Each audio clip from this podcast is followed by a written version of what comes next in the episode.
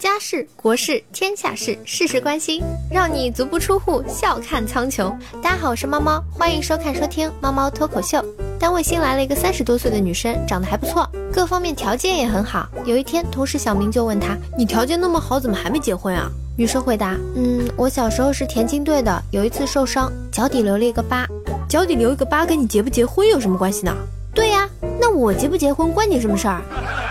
其实啊，小明是想追着姑娘的哈，不过这姑娘干了几天，听说不干了，就找他聊天。美女，听说你不干了，单位好多男生都准备追你呢。妹子听了狐疑的说：“好多？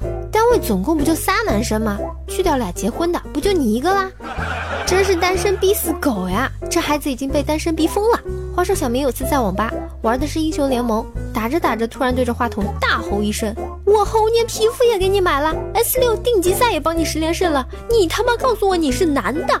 我告诉你，我不管你是男是女，说好的在一起就要说话算数。”当时大家都懵逼了。如果这都不算爱，有什么好悲哀？大家心里估计都是这么唱的。我特想对语音那头的孩子说：遇到这样的基友，你就嫁了吧。打着灯笼都找不到的男朋友啊，他不在乎你的身世、身高、长相、学历，甚至还能跨越性别来爱你，你还图个啥？就差跨越种族了呀！这是何等的卧槽啊！人生短暂，莫使金樽空对月。走，来一场说谈就谈的恋爱。